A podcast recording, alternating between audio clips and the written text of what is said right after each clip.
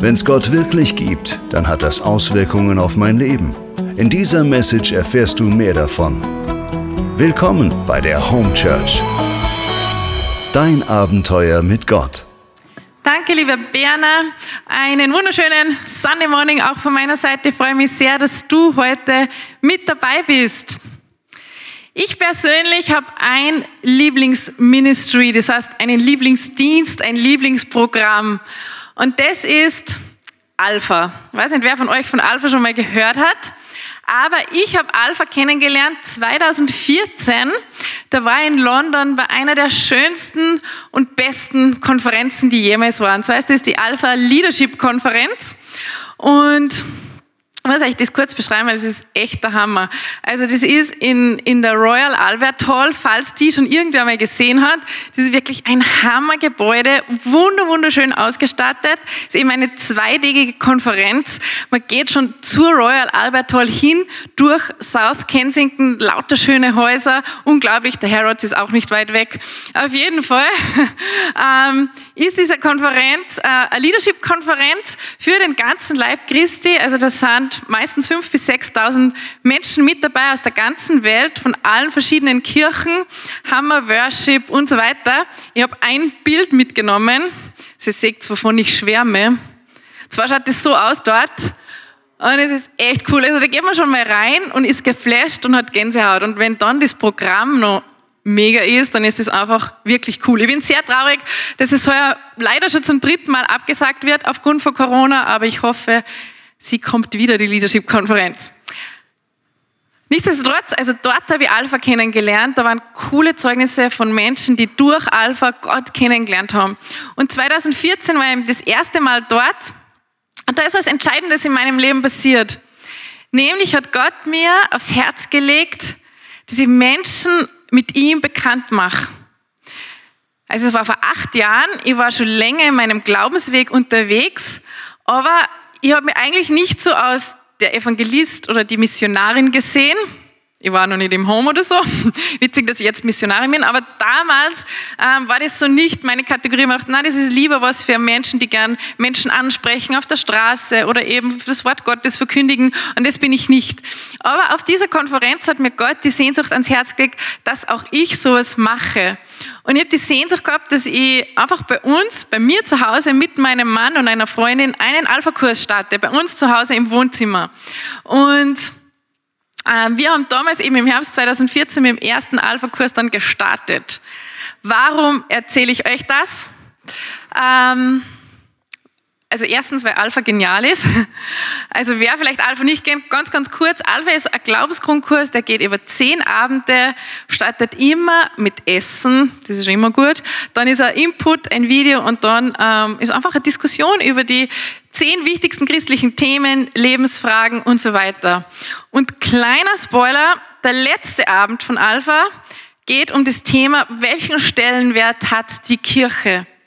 Und es ist echt spannend, weil jetzt habe ich, mache ich seit acht Jahren Alpha. Ich glaube, ich habe schon über zehn Kurse geleitet und die Antworten auf diese Fragen sind meistens sehr deprimierend. Also das ist so von ähm, schlechte Erfahrungen mit Institution, Kirche, die wildesten Beichterlebnisse, was ich da teilweise höre, dann echt schlechte Erfahrungen mit Priester, mit Kirche, mit Papst, mit was weiß ich. Und für mich ist es immer so schade, weil man denkt, wow, wir haben echt nur so dieses eine Bild von Kirche. Und wenn ich ganz ehrlich bin, so die Hauptmessage ist, Jesus hui, aber Kirche pfui. Und ich möchte heute eine Behauptung aufstellen, die lautet, Jesus ohne Kirche ist nicht möglich. Warum? Das erfahrt ihr noch später. Und ich möchte heute zwei Fragen beantworten. Das ist zum einen, was ist überhaupt der Sinn von Kirche? Warum brauchen wir Kirche? Und zweitens, was bedeutet die Vision der Home Church? Also was ist eigentlich unsere Vision? Wir als Home Church haben natürlich auch eine Vision. Was ist sie? Wie lautet sie? Und was bedeutet sie? Ich möchte starten, was ist der Sinn von Kirche? Wenn ich Kirche, wenn ich das Wort Kirche sage, an was denkst du dann? Was, was kommen da für Bilder in deinen Kopf? Ganz oft erlebe ich das so, und das ist auch bei mir so, dass man am meisten diese Bilder und Dinge im Kopf hat, von denen man am meisten geprägt ist. Also ich war als Kind jeden Sonntag in der Kirche. Es war langweilig, es war kalt und ich habe halt nur gewartet, bis es wieder vorbei ist. Und wenn mir fragt, was Kirche ist, dann habe ich dieses Bild von meiner Heimatpfarre im Kopf, wie ich drinnen sitze und wie man kalt ist. Also das hat mich lange Zeit geprägt. Und ich glaube, ganz oft geht es uns so, dass wir mit Kirche Gebäude verbinden, Institutionen verbinden, Erinnerungen verbinden. Aber was ist eigentlich Kirche? Zuerst einmal, was ist Kirche nicht? Kirche ist kein Gebäude, Kirche ist keine Institution, keine Organisation. Keine Frage. Für Kirche braucht es Gebäude, Gebäude und für Kirche braucht es Organisationen und Institutionen. Aber das ist nicht Kirche. Was ist Kirche? Kirche ist eine geistliche Familie, zu der ich gehören darf, zu der du gehören darfst. Und ähm, wenn man in der Bibel nachschaut, wie so die erste Kirche war, also die Urkirche, das liest man in der Apostelgeschichte 2 ähm, noch, dann finde ich das so cool und berührend und deswegen möchte ich das kurz vorlesen. Geht's mitlesen? Und zwar heißt es da, alle, die zum Glauben an Jesus gefunden hatten, ließen sich regelmäßig von den Aposteln unterweisen und lebten in enger Gemeinschaft. Sie feierten das Abendmahl und beteten miteinander. Eine tiefe Ehrfurcht vor Gott erfüllte alle Menschen in Jerusalem und er wirkte durch die, durch die Apostel viele Zeichen und Wunder. Die Gläubigen lebten wie eine große Familie. Was sie besaßen, gehörte ihnen gemeinsam. Wenn es an irgendwas fehlte, war jeder gerne bereit, ein Grundstück oder anderen Besitz zu verkaufen und mit dem Geld den Notleidenden in der Gemeinde zu helfen. Tag für Tag kamen die Gläubigen einmütig im Tempel zusammen und feierten in den Häusern ihr Abendmahl. In großer Freude und mit aufrichtigem Herzen trafen sie sich zu gemeinsamen Mahlzeiten. Also das hat die Urkirche gemacht, die erste Kirche. Und was ist jetzt der Sinn von Kirche? Ich habe das zusammengefasst in drei Gründe. Und der erste ist, Sie ist der Grund, warum Gott überhaupt das Universum erschaffen hat. In Epheser 1, also dem Brief, den Apostel Paulus an die Epheser geschrieben hat, lautet es, schon vor Beginn der Welt, von allem Anfang an, hat Gott uns, die wir mit Christus verbunden sind, auserwählt. Er wollte, dass wir zu ihm gehören und in seiner Gegenwart leben. Und zwar befreit von aller Sünde und Schuld. Aus Liebe zu uns hat er schon damals beschlossen, dass wir durch Jesus Christus seine Kinder werden sollen. Dies war sein Plan und so gefiel es ihm. Gott ist ein Gott, der Beziehung liebt. Er, ist, er lebt, in sich ist eine Beziehung. Er ist ein, ein, ein drei, drei, also drei Gott in einem, das ist jetzt richtig rausbringen. Gott Vater, Gott Sohn, Gott Heiliger Geist. In sich leben sie schon Beziehung, aber Gott sehen sie noch mehr Beziehung. Und weil er sie nach Beziehung sehnt, hat er das Universum erschaffen, hat er dich erschaffen und mich erschaffen. Das ist der einzige Grund, warum es uns gibt. Das ist der einzige Grund, warum es die Welt gibt.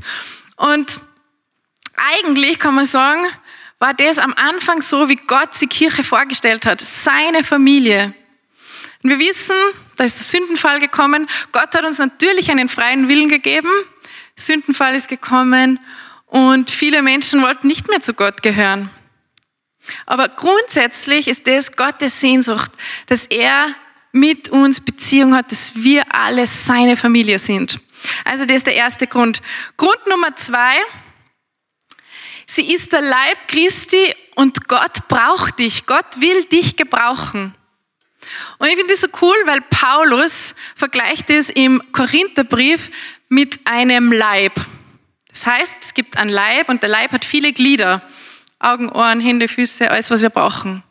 Und Paulus sagt, wir sind die Glieder. Und jedes einzelne Glied in diesem Leib ist wichtig. Er sagt, er schreibt es so, na, was wäre, wenn der ganze Leib nur aus Augen bestehen würde? Dann könnten wir nicht mehr hören. Also jeder von uns ist einzigartig und jeder von uns ist wichtig in diesem Leib. Und in diesem Leib ist die gesamte Kirche der Welt ähm, enthalten. Das heißt nicht, das ist nur die katholische, evangelische oder wie auch immer, sondern dieser Leib ist, ist die ganze Kirche der Welt. Und jeder Einzelne ist wichtig, weil wir brauchen Hände, wir brauchen Füße, wir brauchen Ohren und so weiter. Und er sagt, wir sind der Leib und Christus ist das Haupt. Und dann haben wir eigentlich schon die Antwort auf meine Behauptung, weil der Haupt, das Haupt Jesus kann nicht ohne den Leib und der Leib kann nicht ohne das Haupt, wird nicht funktionieren, wäre kein Leben. Das heißt, die Kirche kann nicht ohne Jesus und Jesus kann nicht ohne Kirche. Und was ich auch cool finde, Paulus ähm, verwendet noch ein anderes Bild für die Kirche, also, zwischen, also den Bund zwischen Kirche und Jesus. Und er sagt, das ist wie der Bund der Ehe. Wir haben es heute gesungen, like a bride waiting for her groom. Also wir sind die Braut. Und er verwendet dieses Bild, dass der Bund zwischen Mann und Frau das gleiche ist wie der Bund zwischen Jesus und seiner Kirche. Und Mann und Frau werden ein Fleisch, die gehören ganz fest zusammen und so fest zusammen gehört auch Jesus und seine Kirche. Das kann, also man kann nicht sagen, Jesus ja, aber Kirche nein, funktioniert nicht. Für was will uns Gott gebrauchen? Also wenn wir sein Live sind, für was will uns, für was will uns gebrauchen? Was will er tun?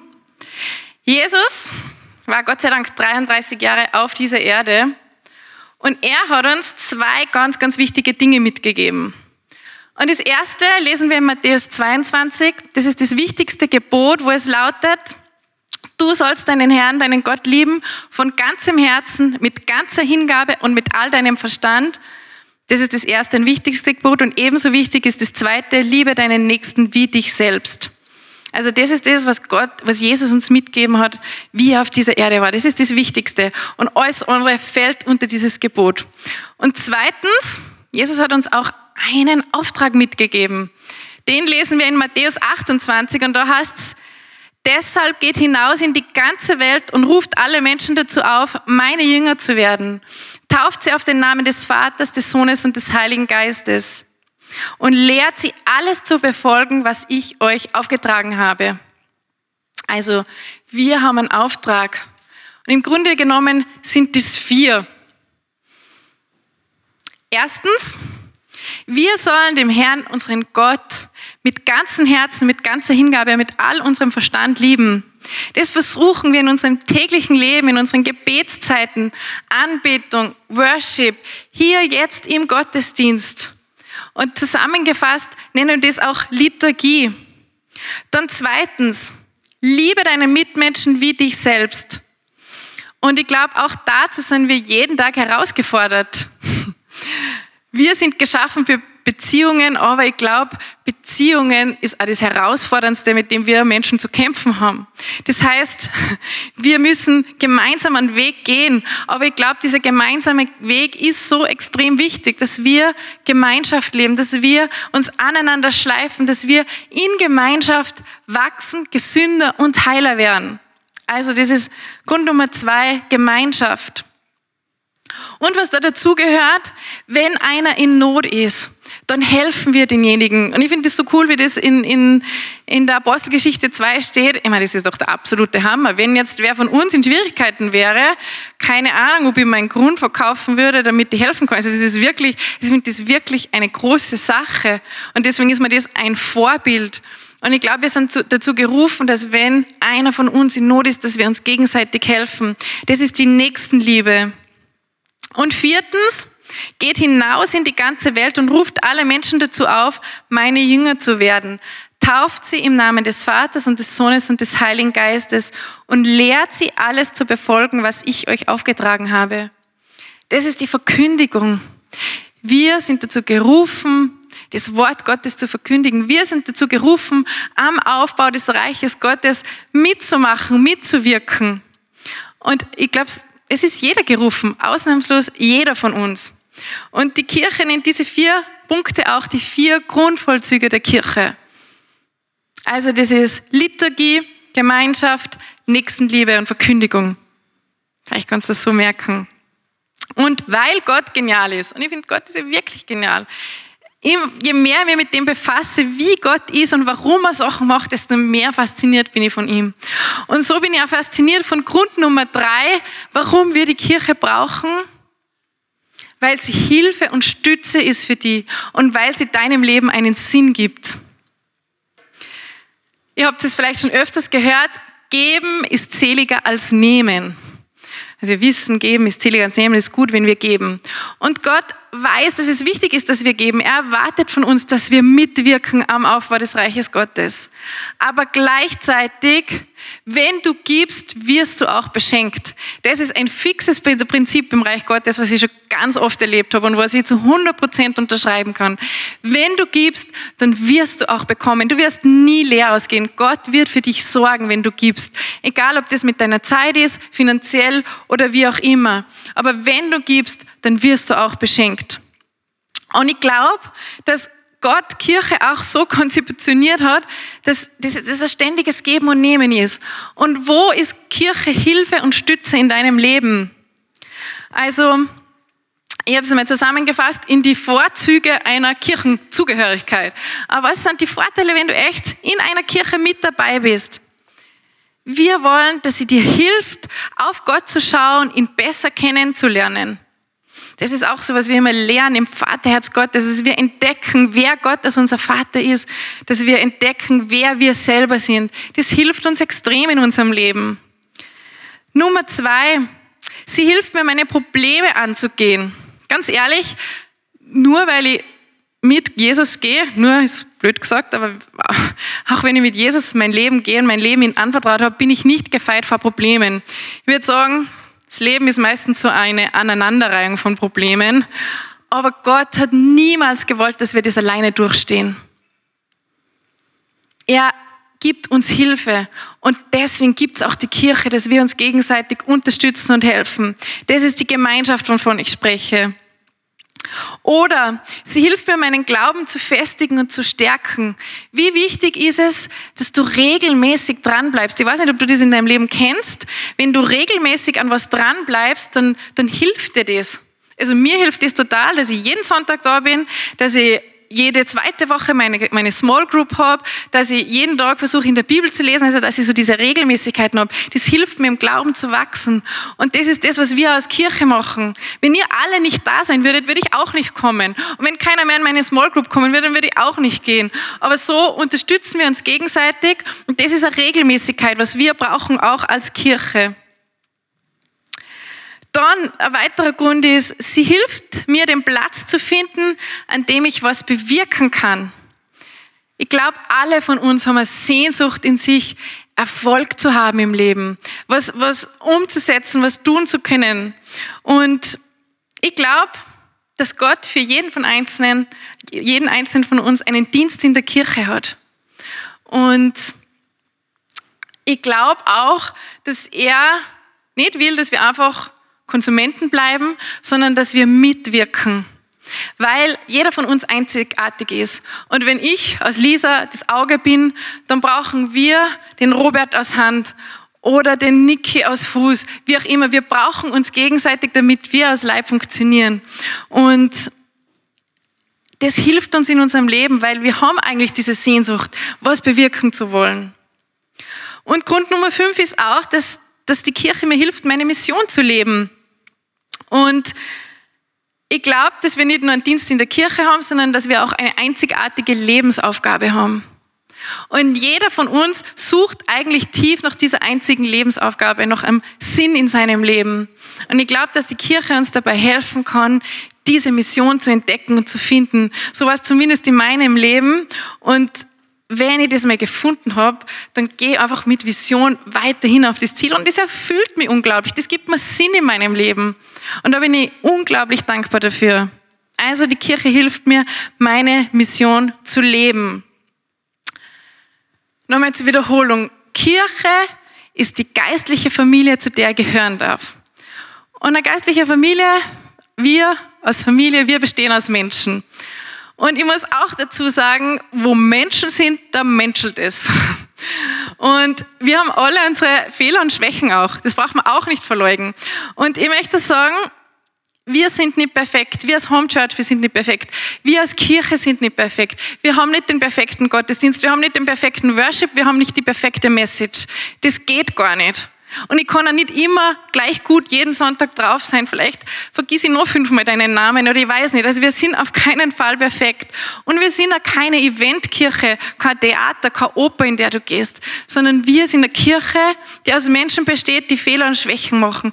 Aber wir wollen unser Bestes geben. Jeder von uns versucht sein Bestes zu geben, was er heute geben kann, das in Exzellenz zu leben. Und wir versuchen gemeinsam diesen Weg zu gehen, den wir Jüngerschaft nennen. Und wir versuchen auch den Auftrag Gottes zu erfüllen. Und dazu braucht es uns alle, jeden Einzelnen. Deshalb, das ist, glaube ich, ganz, ganz wichtig, sei die Kirche, zu der du gehören möchtest. Such nicht irgendwo die perfekte Kirche. Die gibt's nicht. Das kann ich dir sagen. Es gibt nirgendwo die perfekte Kirche. Aber sei die Kirche, die du gerne sein möchtest. Und ich weiß, dass wir eine gute Kirche sein werden, weil jeder von uns einzigartig ist und genial ist, weil, jeden, weil Gott jeden von uns einzigartig und genial gemacht hat. So, was ist jetzt die Vision der Home Church? Die Vision der Home Church, das ist kurz, sie ist kurz, kann sich jeder merken. Die Vision der Home Church ist, Menschen in die Schönheit und Freiheit Gottes zu führen. Was bedeutet das? Ich möchte anfangen mit dem Punkt Freiheit. Ich weiß nicht, wer von euch den Film gesehen hat, 12 Years a Slave, also 12 Jahre ein Sklave. Es war einer der dramatischsten Filme, den ich angesehen habe und wo ich boah, die halbe Zeit nicht hinsehen konnte. Es geht um einen Mann im 19. Jahrhundert, der eigentlich im, im US-Staat New York gelebt hat und irgendwie, er war Geiger, ähm, ist er verschleppt worden nach Louisiana und ist versklavt worden. Zwölf Jahre lang war er Sklave und es ist unglaublich, mit ihm ist umgegangen worden wie mit einem Tier und noch schlimmer, würde ich sagen. Also alle ähm, Tierschützer würden aufschreien bei sowas. Und an diesem Abend, ich habe echt auch geweint bei diesem Film, ich konnte nicht immer hinschauen, aber an diesem Abend bin ich ins Bett gegangen, habe gebetet und war echt so dankbar für die Zeit, in der wir leben, dass es es so nicht mehr gibt und auch für den Ort, wo ich leben darf, in welcher Freiheit, dass ich leben darf. Und es war dann echt spannend, weil Gott mir gezeigt hat, dass ich auch in manchen Dingen meines Lebens versklavt bin. Und auch wenn wir so eine Sklaverei nicht mehr erleben, sind wir ganz oft im Leben versklavt. Und was ist das in unserem Leben? Das sind diverse Süchte, ob Alkohol, Drogen, Pornografie, Einkaufen, Essen, Sport, Internet, Handy, wie auch immer. Ganz oft sind wir versklavt in diesen Dingen. Oder ist es ein Leistungsdruck, der Blick der Menschen, die lügen in unserem Leben. Bin ich wertvoll genug? Bin ich gut genug? Bin ich wichtig genug? Bin ich schön genug? Wir sind versklavt von unseren Ängsten und Zwängen und Sorgen, wo wir nicht in Freiheit leben können. Wir sind versklavt von der Sünde, die uns immer wieder einholt. Und alle alten Verwundungen und Verletzungen, aus denen, aus denen wir handeln. Und doch, Jesus hat uns zur Freiheit befreit. Und ich frage mich so oft, cool, Jesus, dass du uns zur Freiheit befreit hast, aber pff, wie zeigt sie das? Und ich habe mir mein Leben angeschaut und habe gemerkt, wow, Gott hat mich echt schon von unglaublich vielen Zwängen und Versklavungen befreit. Und manche Dinge in meinem Leben ist es so gegangen, so wirklich zack, und Gott hat es weggenommen. Und andere Dinge, weiß ich, das ist ein Prozess, den ich gehe. Und diesen Prozess nennen wir Jüngerschaft. Wenn du dir auf den Weg der Jüngerschaft machst, dann wirst du in Freiheit kommen. Das kann ich dir versprechen. Und ist dieser Weg einfach? Nein, dieser Weg ist nicht einfach. Also ich sage immer, das, der Weg, den wir gehen, das ist der schmale Weg, der ein bisschen holprig ist. Es ist nicht die Autobahn, wo ich immer überholen kann. Aber es ist absolut wert. Ich glaube, es ist absolut wert, dass wir diesen Weg gemeinsam gehen, dass wir gemeinsam uns aneinander schleifen, dass wir gemeinsam heiler und gesünder werden auf dem Weg der Jüngerschaft. Dann äh, Begriff Nummer zwei, wir wollen Menschen in die Schönheit Gottes führen. Gott ist schön. Aha, also vielleicht haben manche von euch dieses Bild im Kopf von so einem alten Mann, Bart und so, keine Ahnung, ob Gott wirklich schön ist. Ist Jesus schön? Ja, weiß ich nicht, seine Jesuslatschen und so weiter werden jetzt nicht mehr up to date, aber ich behaupte, Gott ist schön. Und ich behaupte, alles, was Gott gemacht hat, ist schön. Und wir sind geschaffen, in der Schönheit Gottes, in der Gegenwart Gottes zu leben. Und ich glaube, Schönheit ist ein Ort, den wir eigentlich nicht mehr verlassen wollen. Und die Frage, wo und wie wir leben und ob wir uns wohlfühlen, das ist eine also grundsätzliche Menschheitsfrage in unserer Zeit. Wir sind geschaffen für Schönheit. Und leider hat unsere Welt viel davon verloren. Ich sage, die größte Auswirkung ist die Auswirkung der Sünde. Manche sind schlechten Geschmackes, aber darüber wollen wir jetzt nicht reden. aber es gibt trotzdem ganz, ganz oft Momente, wo die Schönheit Gottes extrem sichtbar wird. Ich weiß nicht, wie es dir geht, aber ich habe diese Momente ganz oft in der Natur, wo ich immer wieder geflasht bin. Ähm, der Patrick lacht mir immer aus, weil immer wenn wir auf Urlaub sind und wenn ein Sonnenuntergang ist, ich kann nicht anders, als den 530 Mal zu fotografieren. Er sagt, das ist eh immer der gleiche. Ich, ja, es fasziniert mich so und ich denke mir, von jeder Sekunde wird er nochmal schön und ich muss wieder hingehen mit dem Fotoapparat, mein Handy heutzutage. Ähm, und und das fotografieren, weil es mich so fasziniert. Und ich habe echt ganz oft schon Momente in meinem Leben gehabt, wo ich so fasziniert war von dieser Natur, von der Schönheit Gottes. Ich habe diese Momente aber auch in Beziehungen, in Begegnungen mit Menschen, wo echt auch die Liebe Gottes sichtbar wird. Und ich weiß nicht, wie es dir geht. Meistens ähm, ist es so, in, in meinem Leben, in meiner Gebetszeit auch, dass, dass ich nicht viel spüre, dass ich nicht viel empfinde, dass, ich, dass Gott nicht so sichtbar ist für mich. Und dann gibt es aber immer wieder diese Momente, die erfüllt sind von der Gegenwart Gottes.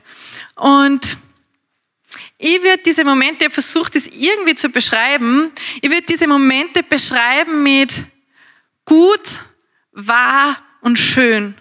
Und wenn ich in dieser Gegenwart Gottes bin und das in einer Güte, Schönheit und Wahrheit ist, dann bin ich extrem frei und ich merke, dass ich keine Angst habe, dass ich keine Sorgen habe. Und das ist, manchmal dauert das, glaube ich, ein, zwei, drei, vier Minuten und dann ist leider wieder weg. Da bin ich in dieser absoluten Schönheit und Liebe Gottes. Ich fühle mich angenommen, ich fühle mich geliebt, ich fühle mich schön und die Welt ist in Ordnung. Und ich glaube, das ist ein Ort, den wir auch Reich Gottes nennen können.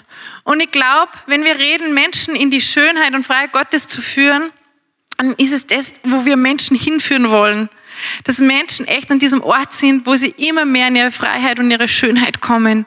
Und ich glaube, dass Gott sie danach sehnt, dass viele, viele, viele Menschen dorthin kommen. Und deswegen sagen wir, wir lieben große Kirche. Wir sehnen uns nach großer Kirche. Nicht, weil wir groß sein wollen um der Größe willen, sondern weil Gott sie sehnt, dass viele Menschen in dieser Schönheit und Freiheit Gottes leben können.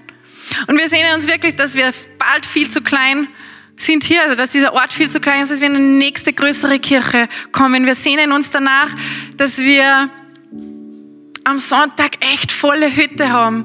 Und wenn ich sage, wir sehnen uns nach großer Kirche, dann bedeutet das gleichzeitig immer, wir brauchen viel, viele kleine Kirchen, viele kleine Small Groups, weil dort ist der Ort, wo wir Gemeinschaft leben. Dort ist der Ort, wo wir diese vier Grundvollzüge auch leben können.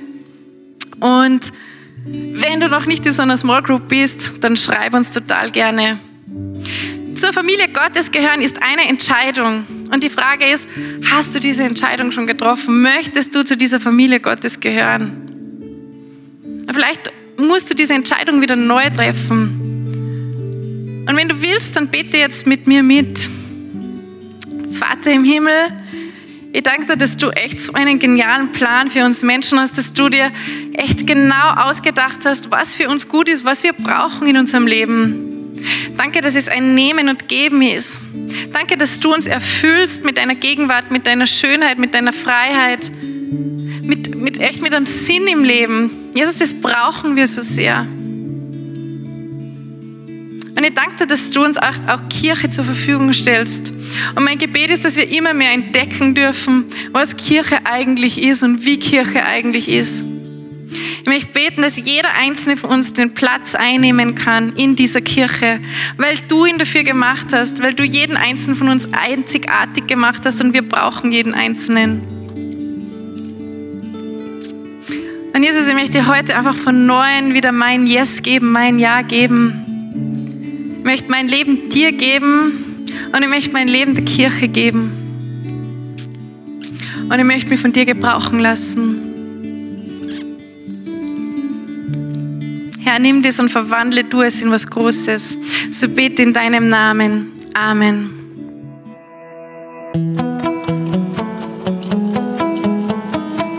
Das war die Message zum Sunday Morning. Wenn du am Reich Gottes mitbauen und uns unterstützen möchtest, dann geh auf www.home-church.cc.